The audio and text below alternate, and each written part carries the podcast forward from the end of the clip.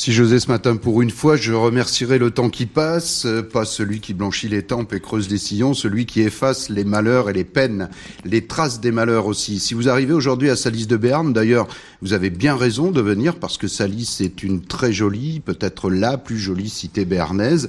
Si vous arrivez donc et que vous ne savez pas ce qui s'est passé ici il y a un an, jour pour jour, vous ne verrez rien, vous ne vous apercevrez de rien.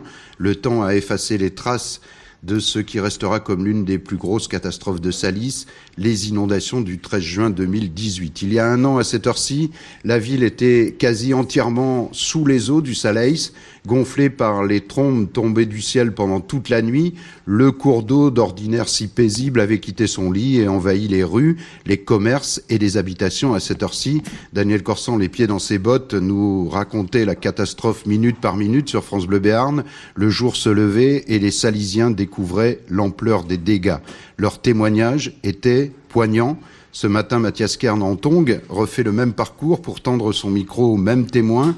Et là, on prend conscience que si le temps a effacé les traces de boue sur les murs, il n'a pas lavé les cerveaux et les mémoires. On prend conscience qu'il n'y arrivera jamais, que le traumatisme est gravé à jamais dans les esprits. La vie a repris son cours normal à Salis, mais à chaque orage, à chaque épisode pluvieux, rien n'empêchera les Salisiens de revivre l'angoisse indélébile. Oui, aujourd'hui, Salis regarde vers demain, mais non, le temps n'efface jamais tout.